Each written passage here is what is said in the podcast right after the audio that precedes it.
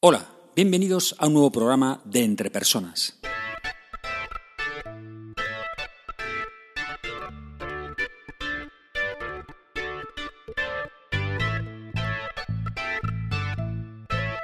Un podcast donde hablamos sobre todo lo relacionado con las habilidades y competencias en las organizaciones. Mi nombre es Raúl García y podéis encontrarme en la web www.entrepersonas.com. Hoy es día 13 de marzo de 2016 y este es el programa número 21 de Entre Personas. En este programa voy a hablar sobre dos sesgos que se pueden cometer cuando uno va a evaluar competencias y cómo tratar de evitarlos. ¡Vamos allá!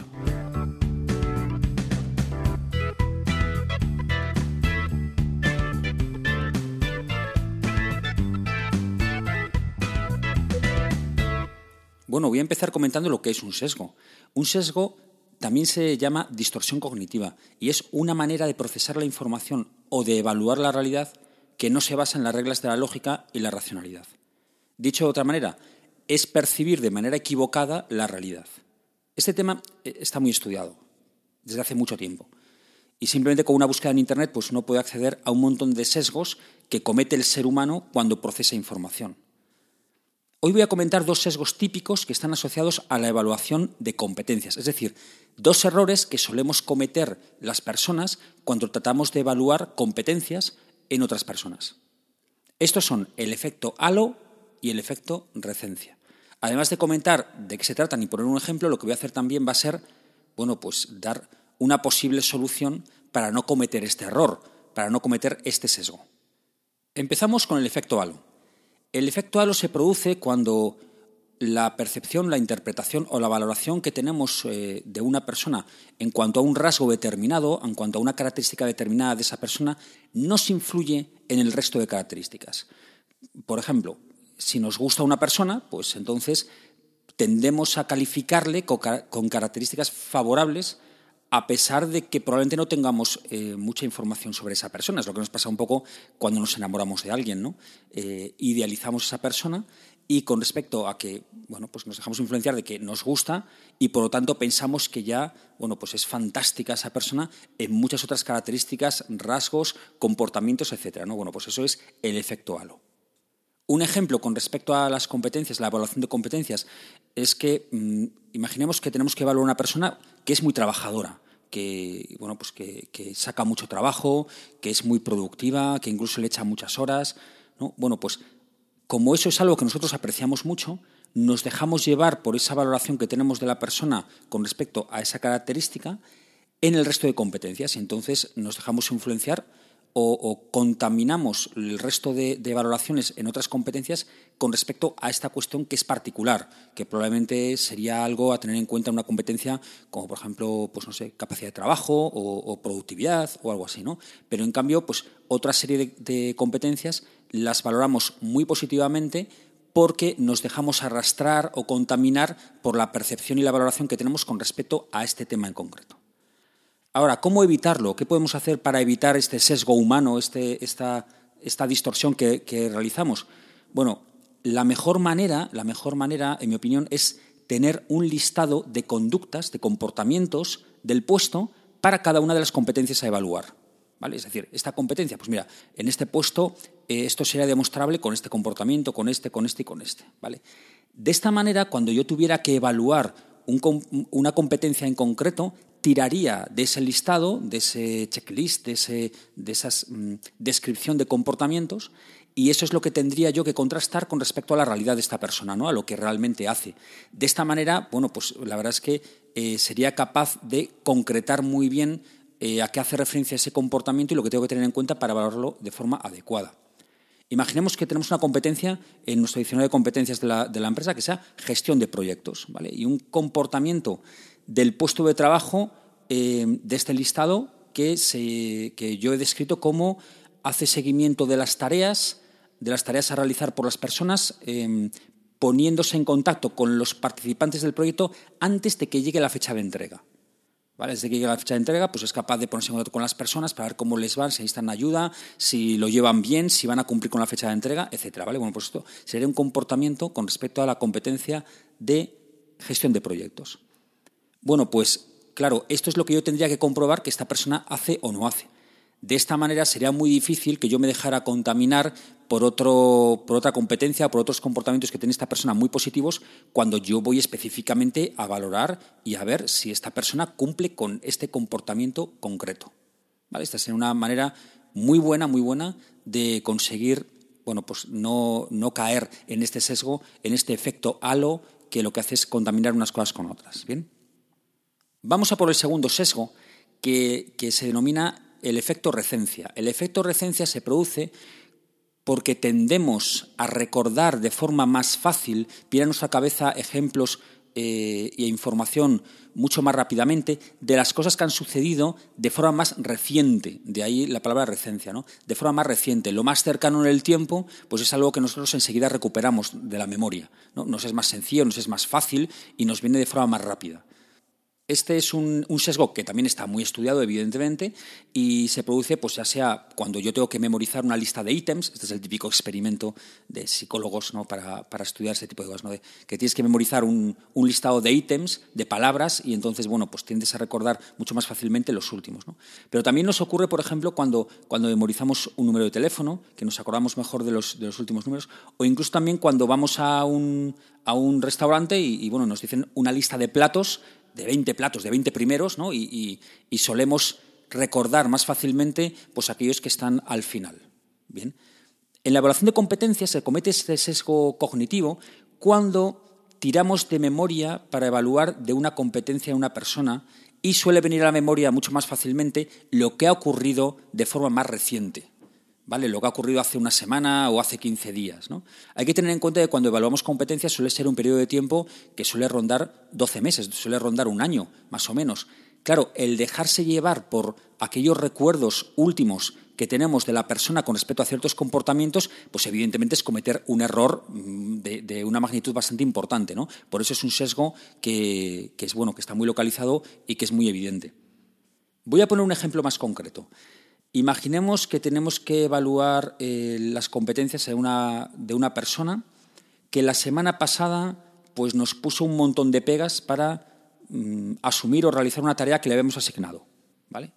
Y tenemos una competencia en el diccionario de competencias de la empresa que se llama flexibilidad y que evidentemente incluye este aspecto, ¿no?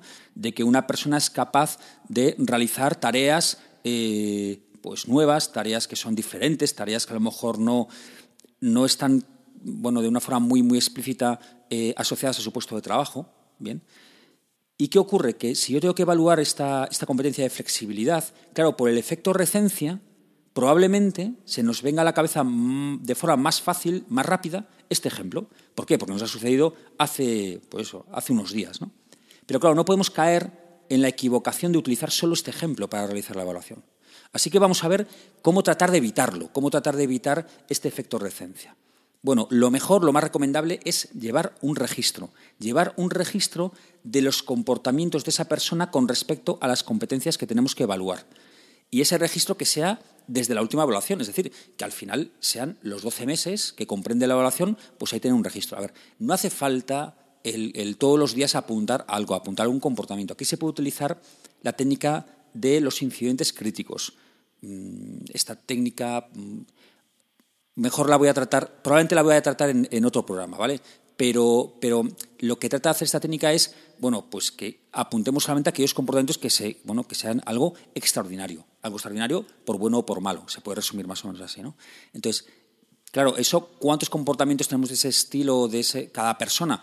Pues hombre, pues a lo mejor al cabo de una semana sí que tenemos alguno, ¿no? Tenemos dos, tenemos tres. No hace falta estar todos los días apuntando de todas las personas que tenemos que evaluar, eh, que dependen de nosotros, de todas las competencias. Sin ojo, aquello que realmente salta, ¿no? Aquello que realmente llama la atención, aquello realmente que es diferente o que es excepcional.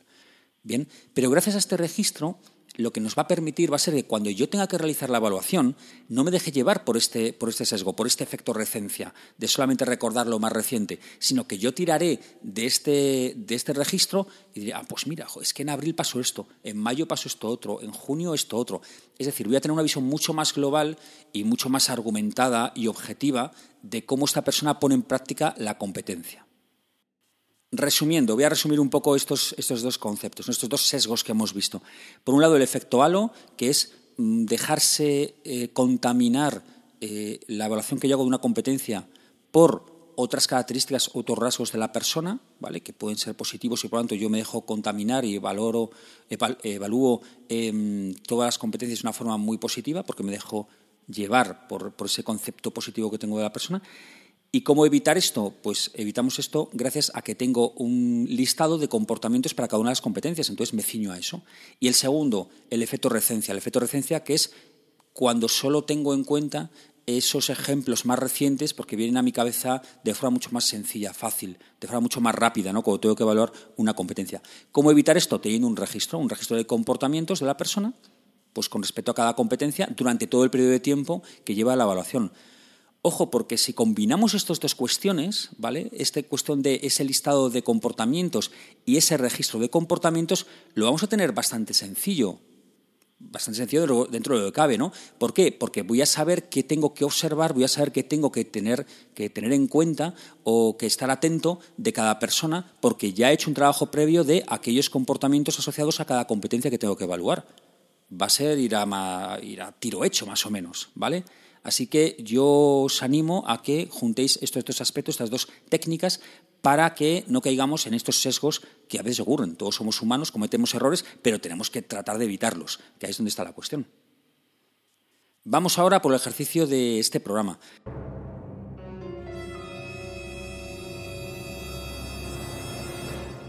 En el ejercicio, evidentemente, os animo a que no cometáis estos sesgos, ¿no? estas equivocaciones cuando tratamos de evaluar a los demás ya sea en una evaluación de competencias o ya sea en nuestra vida normal. ¿vale? Quizá en nuestra vida normal sea más complicado pues, tener un listado de comportamientos para cada competencia o tener ese registro eh, semanal o, con la periodicidad que, pueda, que pueda ser interesante de esos comportamientos de la persona, pero sí tenerlo en cuenta para no dejarnos llevar ¿no? por ese efecto halo, por ese efecto recencia, cuando mm, nos hacemos idea o, valoramos a una persona. ¿no? Esto hay que tener un poco en cuenta. Por último, recordaros la encuesta del mes de marzo. Tenemos una nueva encuesta en este mes de marzo cuya pregunta es la siguiente. En tu opinión, ¿cuál crees que es el objetivo fundamental de la implantación de un sistema de gestión y evaluación por competencias en las empresas? No pregunto cuál es el mejor objetivo o cuál es el objetivo más elevado para implementar un sistema de gestión y evaluación por competencias en una empresa.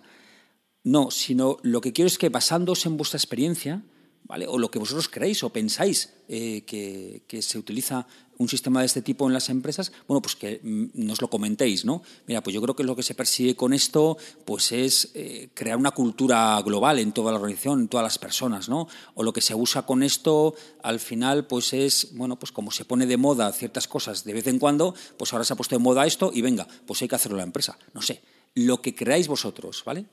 Ya sabéis que tenéis todo el mes de marzo para contestarla, pero no esperéis al último día, por favor.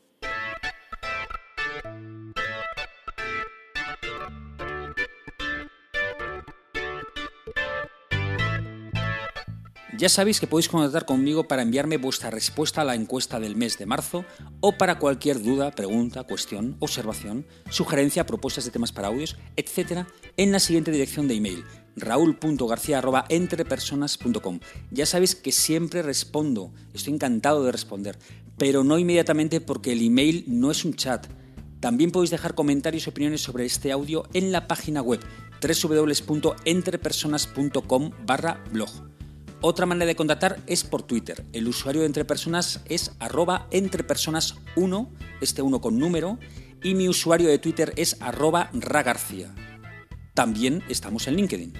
Espero sinceramente que este programa te haya sido de ayuda y no olvides que las empresas son las personas que trabajan en ellas y que tú eres el máximo responsable de tu desarrollo personal y profesional. Saludos.